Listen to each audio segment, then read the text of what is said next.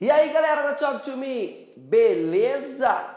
Bom, primeiro de tudo queria agradecer a todos vocês que têm compartilhado, a todos vocês que têm visto meus vídeos, também a todos vocês que têm se inscrito no, se inscrito no canal. Por que isso? Porque eu, eu, eu juro mesmo que eu não esperava ter quase 4 mil pessoas seguindo o meu trabalho aí. Para mim é uma honra muito grande poder contar com vocês. É, é, eu gosto muito dessa interação que a gente tem. Então eu dediquei esse primeiro tempinho do vídeo aí para agradecer mesmo e pedir desculpas para alguns que me pedem, é, que me, de, me, me dão sugestões de vídeo. Infelizmente eu não estou conseguindo fazer esses vídeos. Por quê? Porque a primeira ideia era fazer vídeos apenas de gramática, né? Com essas dicas que muitos alunos aí têm de quando usar uma coisa, quando usar outra.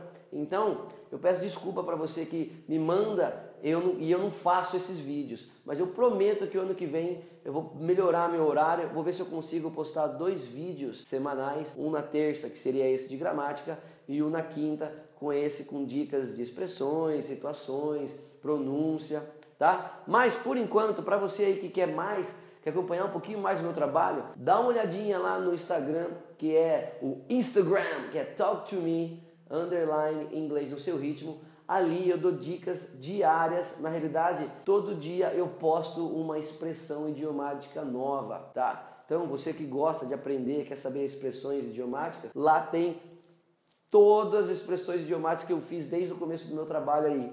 Outra coisa também que eu ia falar é que se você quer também é, é, mais dicas, mais rápidas ao invés só essa de gramática, me segue no Snapchat, como eu falei nos últimos vídeos, que é Talk to Me Underline Inglês, eu adiciono você e ali eu dou dicas durante meu dia. Então às vezes eu estou no shopping, estou no açougue, estou no restaurante, eu pego uma coisa e falo, oh, sabe como é que fala isso em inglês? Tá? Então é mais rápido, é mais dinâmico essa, essas dicas aí. Beleza? Bom, então, pra, muito obrigado. Então, para começar o dia, a, a, a, dica de hoje, eu vou fazer uma diquinha bem rápida, mas que muito simples, que muita gente confunde, que é a diferença do look e do see, ok? Muita gente confunde esses dois verbos, tá? Então, como o lema aqui é em inglês eu vou falar que o look é o verbo olhar e o see é o verbo ver. Mas peraí, só isso? Não, mas a dica é essa, que look você vai olhar para coisas que te exige atenção e o se não. Exemplo, se você viu alguém no shopping, você vai usar o verbo se, ok? Se você olhou para alguma coisa no shopping, você vai, o verbo, você vai usar o verbo look. Como assim? Exemplo, I saw my friends at the mall. Eu vi meu amigo no shopping, ok? Beleza, eu usei o verbo se, que no, que no caso o passado do se é só, Tá? Por quê? Porque eu vi ele. Eu não fiquei olhando para ele. Que nem um depravadão.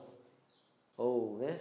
Hum. Então, o look eu uso para quando aquilo me exige atenção. Exemplo: When I go to shopping center, I look at the prices.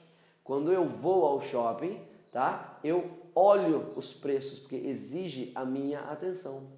Diquinha baba para você não errar mais, para você não inverter os dois, que eu sei que muita gente ainda faz isso. Resumindo, look precisa de atenção, que é o verbo olhar, e o see é o verbo ver, que não precisa de atenção, tá? Qual que é a conjugação do see? See, só, sim. Ver, viu, visto. E o look, que é regular, só colocar o ed, looked, look, desculpa, look, looked, looked. Olhar, olhou, olhado. Beleza, galera? Muito obrigado. Continue compartilhando, continue curtindo, continue mandando suas dúvidas aí que eu anoto e tento fazer um vídeo para vocês aí. Beleza? Semana que vem eu volto.